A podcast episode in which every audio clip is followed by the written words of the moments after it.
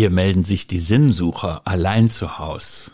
Wie gut, dass Sie dabei sind, denn jetzt geht's ja darum, Verbindungen zu knüpfen auf neuen Wegen, weil die alten Wege gerade nicht funktionieren.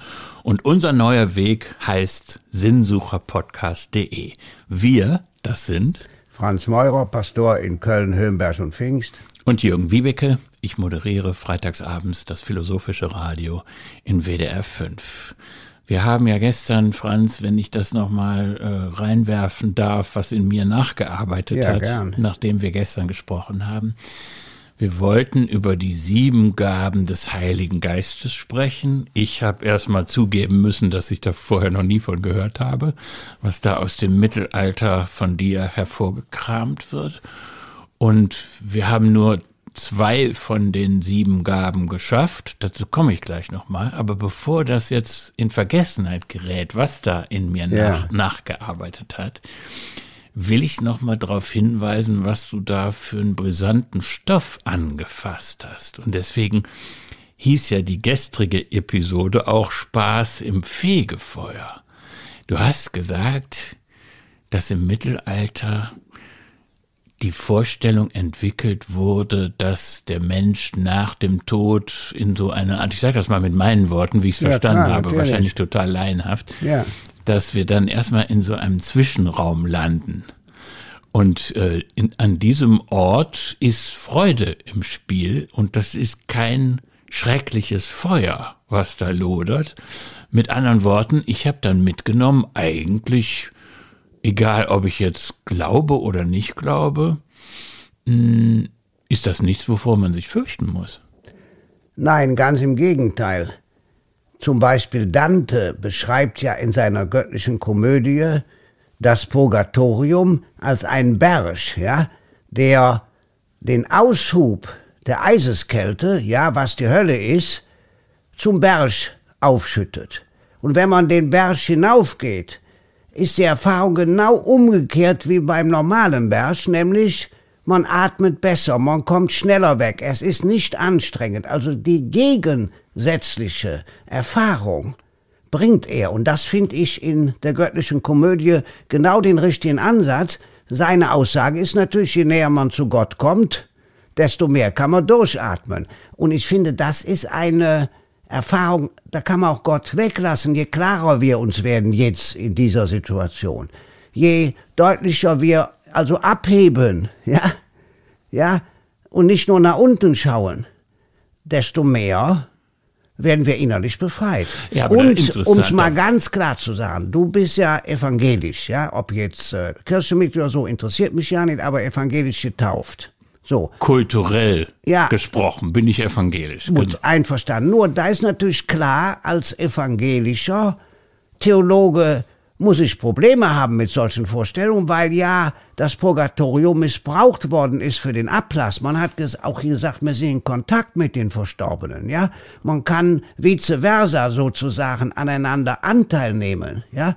Was ich übrigens glaube, für jedes Kind ist klar, wo ist die Oma? Die Oma ist im Himmel. Und wenn ich zum Beispiel mit kleinen Kindern eine Beerdigung habe, dann sage ich als Vorschlag, kauft doch so Gasballons. Die sind doch heute ganz, ganz billig. Und ich glaube, bis zu sieben muss man auch nicht am Flughafen anrufen, ja? Und dann kann man ja da draufschreiben, was man meint mit der Oma. Und dann müssen wir nur noch gucken, dass die Ballons nicht in den Bäumen hängen bleiben. Aber Franz, äh, ich bin ja jetzt überhaupt nicht äh, deinem Wissen theologisch gewachsen. Ich könnte jetzt hier nicht ansetzen zu einem evangelischen Konter, weil ich den ganzen Stoff ja gar nicht Ja, drauf ja, habe. klar. Ich habe das nur von einer ganz anderen Ecke aus nochmal angeguckt, was du gerade gesagt Ja, hast. ja. Und ich habe, ich weiß nicht, ob das absurd ist, aber mir fiel sofort diese berühmte Wette von Pascal ein. Ja. Ne, da sind wir dann aber jetzt im frühen 17. Jahrhundert. Ja, ja. Und da ging es ja damals um so eine Kosten-Nutzen-Rechnung. Ja. Und der Pascal hat überlegt, machst du eigentlich was falsch oder richtig, wenn du an Gott glaubst oder nicht? Und Pascal hat gesagt, also eigentlich kannst du nichts verkehrt machen, wenn du glaubst, denn wenn du tot bist, hast du das Paradies sozusagen hinterher oder das Jenseits noch äh, obendrauf als Bonuspaket. Wenn du aber nicht glaubst und alles ist anders, dann landest du in der Hölle.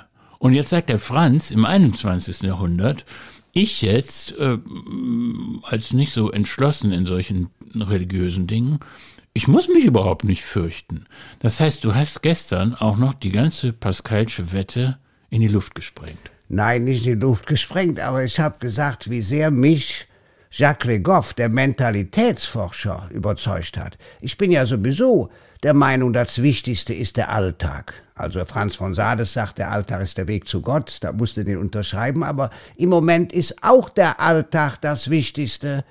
Da vorne stehen zum Beispiel die letzten Blumen unserer Blumenfrau, ja, über 70 Jahre alt. Ich habe der heute Morgen ein Obstkörbchen gebracht, ja, damit die sich aufreut. Die ist ganz alleine, die Verwandten können nicht kommen, wegen des Alters und der Krankheit. Ist doch furchtbar. Die hat für und von den Blumen gelebt. Die ist jeden Morgen um vier Uhr aufgestanden. Die fährt nicht mehr Auto, ist mit dem Taxi zum Blumenmarkt und dann hat irgendeiner von den Blumenhändlern die wieder nach Hause gefahren. So, und deren Alltag ist völlig weg. Und das zum Beispiel jetzt, sich neu zu erfinden, in dem Alter, ohne Blumen, da muss man erst mal sacken lassen. Franz, das war jetzt clever. Weil ich meine, der Satz zu sagen, äh, das Wichtigste ist der Alltag. Ja. Da sage ich natürlich, hast du vollkommen recht. Ja. Aber du hast jetzt auf eine sehr, sehr elegante Art den Sprengstoff, den du selber gestern in die Hand Ja. genommen hast, beiseite geschafft. Ja, aber ich habe versucht, irgendwo hinzugucken, wo es sich eben gut und positiv und schön auflöst. Also um den Alltag zu bewältigen, nur dass wir es auf den Punkt bringen, um den Alltag jetzt zu bewältigen, ist es piep egal, ob wir uns mit Gott beschäftigen oder nicht. Richtig. Ich habe aber eine andere Einsicht noch, die vielleicht gar nicht schlecht ist in dem Zusammenhang. Ich bin der Meinung, vieles ist einfach nicht kompliziert. Zugleich ist es schwer und nicht leicht. Wenn man das mal sauber bei sich durchdekliniert, ja, natürlich ist die Situation jetzt für ganz, ganz viele Menschen schwer. Wir kommen nicht raus aus dem Dschungel der Gedanken. Nein, aber es ist einfach nicht kompliziert, wenn man auf den Alltag schaut. Wenn man zum Beispiel eine Oma hat, muss man der ein Bild malen, muss man irgendwas basteln, ja? Ja. muss man anrufen, meinetwegen Skype machen. Und wenn man eine Oma ist und hat Enkelkinder und kann nähen, sag ich mal, dann kann man doch so Mundschutz nähen in den richtigen Größen, ja? Zum Beispiel jetzt, nur mal als Beispiel. Und das finde ich, oder man kann den Kindern doch von früher erzählen. Kann Fran wollt ihr mal hören, wie das früher war? Als ich genauso alt war wie du. Und dann wird das für die Kinder unglaublich spannend. Muss aber fragen, nicht einfach los erzählen. Und dann finden die ganz toll, wie? Ihr hattet gar kein elektrisches Licht? Was, du hast jeden Morgen die Kühe gemolken, zwei Kühe, du alleine und, und, und, und. Ja, das ist ja sowieso ein bisschen auch unsere Absicht, dass wir hier die Gelegenheit nutzen, wenn wir aus dieser Höhle in den Sinnsucher-Podcast reinsprechen, äh, dass wir, mh, wie soll ich sagen, ein bisschen so eine, eine mh, positive Tonalität reinbringen, dass wir auch gute Ideen verbreiten Ja, ja. wollen, dass wir immer auch das Praktische nicht aus dem Blick verlieren wollen. Und das ist jetzt vielleicht äh, die Brücke auch zu dem, was wir heute fortsetzen Ja. wollten, weil wir es gestern nicht geschafft haben. Ja. Diese sieben Gaben des Heiligen Geistes, die ich vorher noch nie gehört hatte, das sind ja auch Dinge, äh, ich habe mich schwer getan mit Gaben und würde eher Tugenden sagen, das sind ja Natürlich. Dinge, die, die sich total praktisch machen lassen. Ne? Ja, also klar. Das, als, aus dem heraus kann man Praxis entwickeln. So, jetzt will ich nochmal sagen, wo wir gestern standen. Ja. Wir haben ja zwei geschafft. Das erste war die Weisheit, das zweite war der Mut. Ja. Wobei ich damit auch noch nicht so richtig fertig war, weil ich mich jetzt frage, ob ich mutig bin oder nicht. Hängt das am Heiligen Geist? Ist das eine Gabe oder äh, hängt das an mir selber? Das muss ich doch trainieren. Ja, aber das ist ja gerade der Witz. Jacques Legoff sagt ja, um ihre Person, ja, ein Verhältnis, Verhältnis zu sich selbst zu finden, Individualität zu begründen, haben die Menschen sich damals mit beschäftigt. Sie haben es ja nicht aus dem Nichts erfunden. Ich glaube, habe ich gar nicht gesagt gestern. Es gibt ja die Vorlage in der Bibel, und zwar im Buch Jesaja, wo diese wunderbare Vision des Friedens ist, wo es heißt, das Kind spielt am Schlupfloch der Natter. Ja? Kuh und Bärin werden Freunde. Kalb und Löwe weiden zusammen. Ein kleiner Knabe kann sie hüten, ist also eine Vision von einer friedlichen Welt. Hat was Kommunistisches. Ja, absolut. Sehr richtig. Und von Gott wird gesagt, er richtet die Hilflosen gerecht, er entscheidet für die Armen des Landes. Also kümmert sich um jetzt hm. Hartz-IV-Aufstockung oder was weiß ich, kleine Unternehmer. Und in dem Zusammenhang wird vorher gesagt, der berühmte Reis, der entspringt plötzlich, ja. Man denkt, der Baum ist tot und plötzlich kommt ein neuer Reis. Und dann heißt es, Reis, ist, da sagen wir heute neuer Trieb. Ne? Ja, das richtig. Wort Reis, da denken jetzt die meisten Leute ist an gut, da, Nein, ist gut, dass du das sagst. Also ein neuer Trieb und dann heißt es, der Geist des Herrn lässt sich wieder, Geist der Weisheit, der Einsicht, des Rates, der Stärke, der Erkenntnis der Gottesfurcht. Das ist also schon mal eine Vorlage, die die später auch dann aufgenommen und verwurstet haben. Bisschen andere Begriffe. Für Mut könnte man auch Stärke sagen. Das heißt, das finde ich schon auch wichtig zu sagen, das ist nicht aus dem Nichts entstanden, aber hat sich dann konzentriert. Zum Beispiel wir zwei könnten ja auch die vier Kardinaltugenden nehmen. Weisheit, Gerechtigkeit, Tapferkeit und Maß. Aber ich fand die sieben Gaben des Heiligen Geistes interessant. Ja, übrigens, was du jetzt gesagt hast, ne, diese vier Kardinaltugenden, ja. das ist doch römische Antike, das ist ja, doch Cicero. Platon. Das hat alles. überhaupt nichts mit Christentum zu tun. Nein, überhaupt nicht. Mir geht's ja auch nicht darum, dass das mit Christentum zu tun hat, sondern ich wollte ja von Kierkegaard ausgehen, sagen, diese ja, Existenzphilosophie, sich selber in den Mittelpunkt zu stellen, auf sich zu schauen, wer bin ich, das ist im Mittelalter nach Barbara Tuchmann, nach Jacques Le Goff begründet worden und das ist eine Erkenntnis von vor 15, 20 Jahren, die mich sehr bewegt hat. Mich und bewegt das auch, aber ich würde gerne diesen Punkt ausräumen, bevor ja. wir dann uns die fünf anderen angucken. Ja. Äh, dass ich mich so schwer tue mit diesem Begriff Gabe des Heiligen Geistes. Ich würde doch sagen, jeder, jeder Mensch hat doch ein bestimmtes, das haben wir übrigens auch schon bei der Angst besprochen. Ja, ja, ja. Jeder Mensch hat so bestimmte Schlagseiten, ja? Sachen, die man gut kann, die man nicht so gut kann, Talente, Leidenschaften, Charakter. So, und manche Menschen sind einfach schon von vornherein ein bisschen mutiger als andere. Okay. Aber wie, du sagst doch jetzt, wenn du diese Gaben ins Spiel bringst, eigentlich geht es darum, dir zu überlegen, was du selber an dir weiterentwickeln kannst. Ja, ganz genau. Das sind Anlagen, die wir in uns vorfinden. Natürlich ist völlig klar, der eine, zum Beispiel, wenn du jetzt einer von den 7,8 funktionellen Analphabeten bist, ja, da ist doch furchtbar, würde ich sagen, Herrgott, wieso hast du mir so wenig Hirn vom Himmel geschmissen, als Beispiel, ja? Natürlich, es geht um die Individualisierung, sich selber, mhm. ja, anzuschauen. Und dass die Gaben des Heiligen Geistes heißen, ist doch geschenkt, so.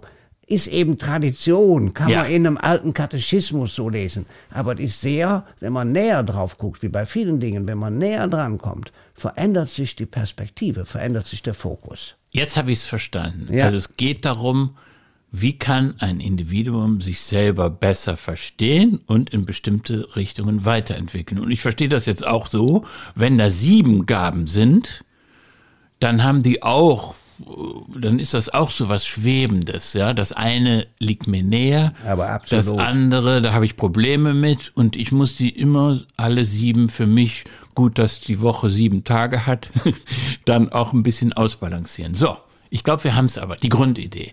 Nummer drei. Wir hatten Weisheit, wir haben Mut und jetzt die Nummer drei. Jetzt kommt der Rat und das ist total interessant, weil Rat geben, Rat annehmen, Austausch in der Gemeinschaft. Die Wahrheit ist symphonisch, ist ja einer meiner Lieblingssprüche. Alle tun was dabei.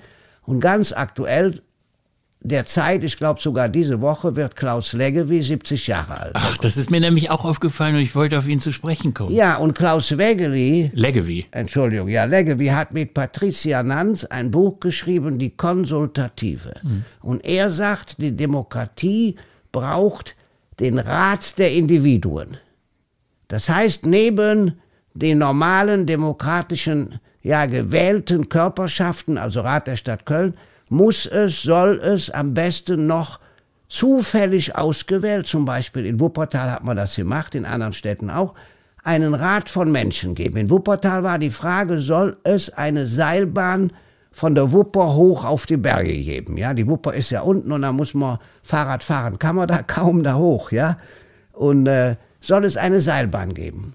Und da haben die 20 Leute ausgewählt, also etwas mehr gefragt, aber 20 Leute waren da. Und die haben ein gutes halbes Jahr lang sich mehrfach getroffen, um zu überlegen, ist es sinnvoll, eine solche Seilbahn anzulegen oder soll man den Busverkehr verstärken, was weiß ich. Die mhm. haben eine klare Option gegeben, nämlich, ich glaube, 18 zu 2, Seilbahn ist okay. Das heißt, diese Tatsache, dass die Einzelnen ihre Wahrnehmung eingeben sollen, also Bürgerbeteiligung sagt man heute, ja, ist aber wichtig, dann kommt man sofort weiter. Zwei Sachen dazu. Also erstmal müssen wir Klaus Leggevi zum 70. gratulieren. Und Jawohl. es gab eine, es gab in der Zeitung eine Würdigung seiner Person. Ja. Und da war zitiert, ich krieg's nicht mehr komplett hin, dass er sich selber als katholisch fühlenden Agnostiker betrachtet. Ja, und da ja, habe ich direkt ja. gedacht, ich bin nicht die einzige hybride Persönlichkeit. Der Leggevi ist es auch, aber geschenkt. Zweiter Punkt zu dem Rat, was du sagst. Ja. Wir waren ja gerade dabei, deswegen ist mir jetzt die Wuppertaler Seilbahn ein bisschen zu groß. Wir waren ja bei der Persönlichkeitsentwicklung ja. des Einzelnen. Ne? Ja. Dieses Ratgeben, das spielt ja im Zwischenmenschlichen eine ganz große Rolle. Einer kann dem anderen einen Rat geben. Das ist, glaube ich, wichtig zu verstehen, dass das was anderes ist, als dass der eine dem anderen sagt, was er tun soll. Ein Rat ist etwas anderes als, ja, ein Befehl sowieso nicht.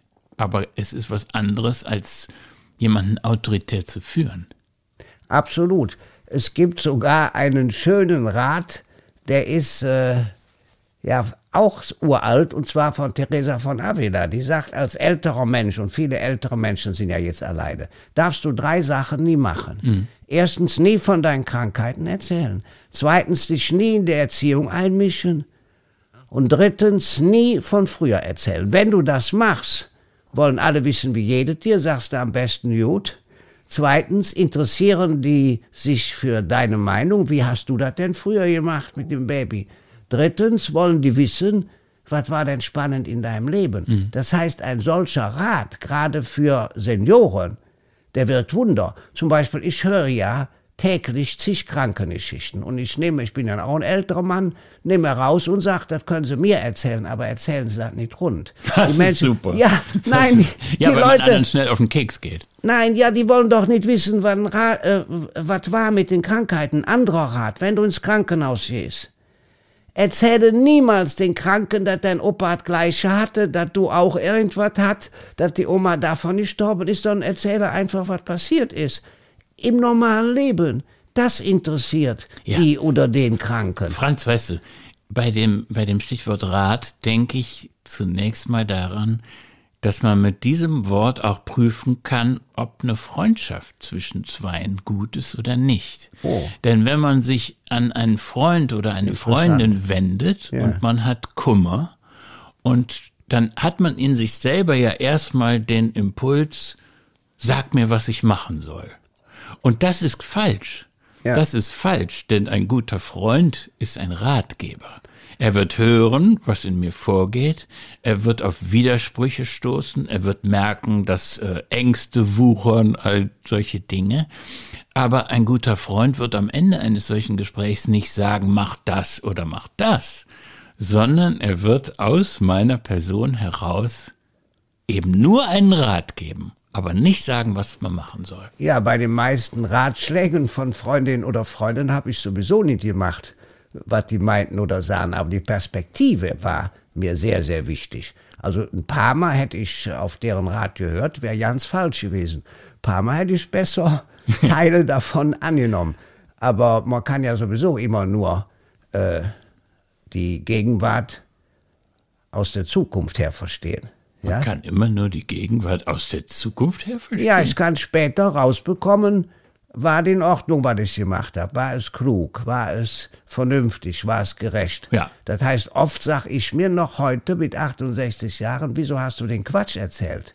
Ja, dann sage ich, mein Gott, du bist schon so lange auf der Welt und da hast du eben das gesagt, das darf doch ja nicht wahr sein. Ich, ich würde das, glaube ich, anders ausdrücken. Ich würde sagen, man kann sich nur rückwärts selber verstehen. Ja, aber selbstverständlich. Aber ich wollte nur sagen, dadurch gebe ich mir aber selber einen Rat durch Reflexion. Durch die Erkenntnis der eigenen Dummheit, ne? Ja, man sollte ja auch abends, bevor man einschläft, mal den ganzen Tag an sich vorübergehen lassen. Also nicht alle Einzelheiten, dann fängt man an zu sinnieren. Mhm. Aber so mal die Top-Events, wie man heute sagt, die wären ja nicht schlecht. Und ja. dann gibt man sich sozusagen selber einen Rat, was man morgen besser weglässt. Ja, das ist übrigens, ich glaube, dass das viele Menschen im Moment sowieso machen. Ja, klar. Weil wir, selbst wenn wir uns das nicht ausgesucht haben, in solchen, in solchen Gedankenketten manchmal kleben bleiben und ausgerechnet abends im Bett. Oder manche, das kriege ich jetzt auch als Rückmeldung, manche sind geplagt von Gedanken in der Nacht.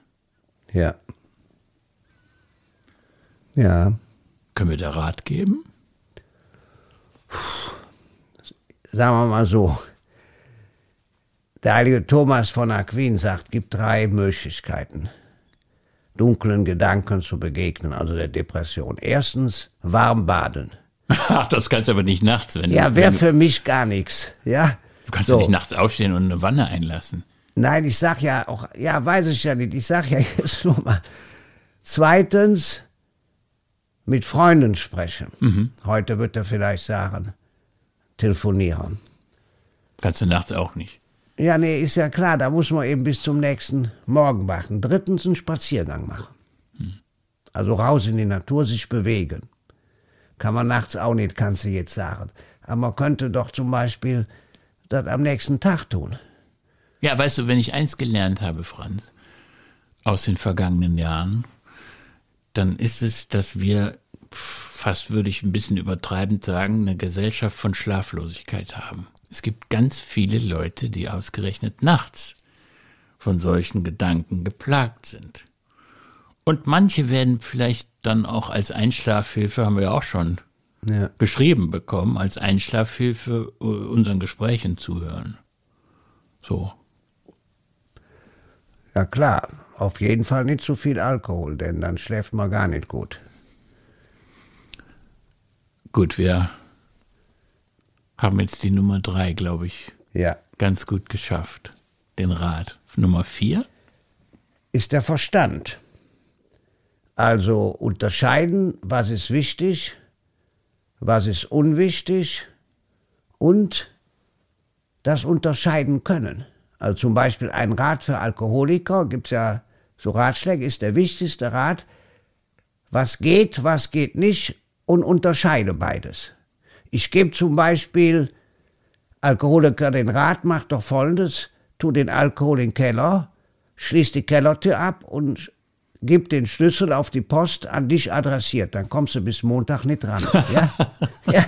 Nein, so. Wenn die Post noch kommt, muss man ja auch dazu sagen. Ja, natürlich, aber zum Beispiel, also das heißt, man muss mit Verstand versuchen, sich zu organisieren. Aber wir hatten ja schon die Weisheit. Ne? Was ist jetzt der Unterschied zwischen Verstand und Weisheit? Weiß ich auch nicht. Die andere, ja, nein, die Weisheit, ich sag mal so, bei Weisheit denke ich, das ist mehr so eine allgemeine lebenserfahrungsgesättigte Haltung.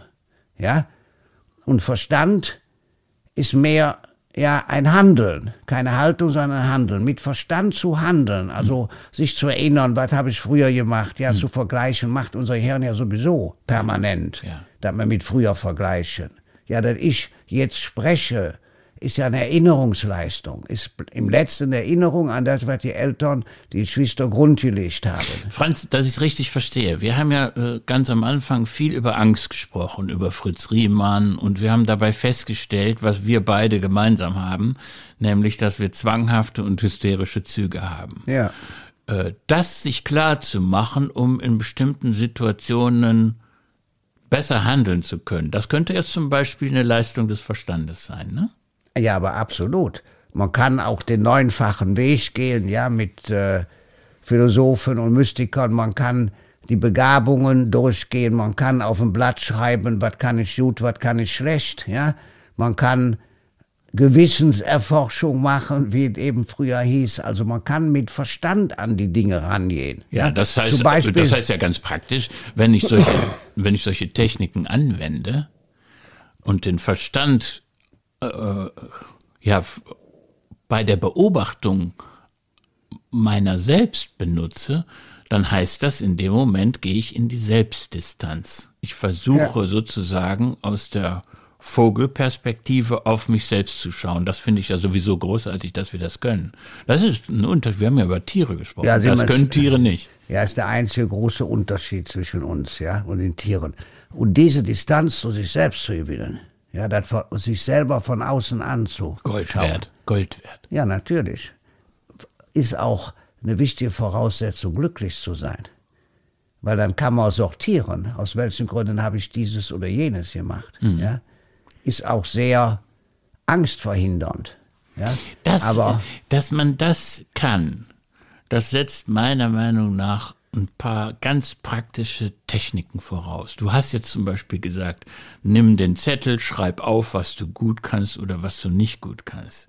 Als der ganze Kram in der Welt da draußen mit Corona losging, da habe ich gedacht, äh, aus der Angst heraus, dass ich irgendwie aufgefressen werde von schlechten Stimmungen, nimm einen Zettel und überleg dir 20 Kleinigkeiten, wie du relativ schnell in eine positivere Stimmung dich selber versetzen kannst, durch Bewegung und so ein Kram. Ne?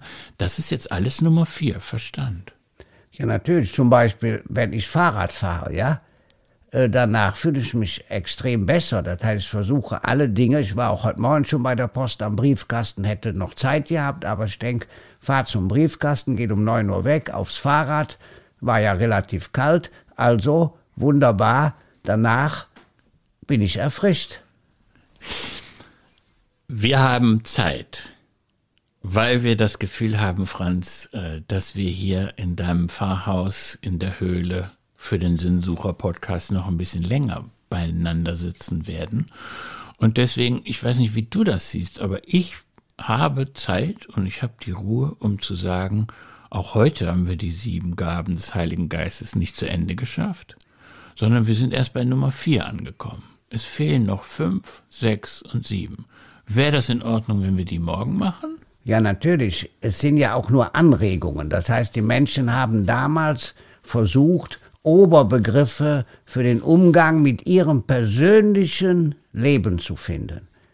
Und sie haben ja genauso, um Trost zu finden, ich erinnere daran, die Pietà erfunden, ja, gab's vorher nicht. Also die Mutter Jesu mit dem toten Jesus auf ihren Knien, oft mit Pestbeulen. Und sie haben zur gleichen Zeit, haben wir eben schon besprochen, sich mit dem, was nach dem Tod ist, beschäftigt. Das heißt im Kern, sie wollten als Person wichtig sein und bleiben. Ja, dann wäre es aber nur fair, wenn wir jetzt auf morgen verweisen, ja. dass wir die drei fehlenden Gaben wenigstens mal kurz erwähnen und besprechen, wenn wir sie dann. Ja, die erste ist das Wissen. Mhm. Werden wir nicht so genau abgrenzen können von äh, Verstand, aber werden wir versuchen, dann Jetzt wird's was frommer, aber wird sich morgen auflösen. Die Frömmigkeit, was das ist, und die Gottesfurcht. Oh, das wird hart für mich. Ja, nein, Jetzt keine Sorge, keine Sorge, keine Sorge. Keine Sorge, so nein. gehen wir auseinander. Ach, ja. Franz, ist ja gut, dass wir noch so viel zu besprechen ja. haben. Und äh, wie gut, morgen ist ein neuer Tag, ein gemeinsamer Tag. Und darauf freue ich mich.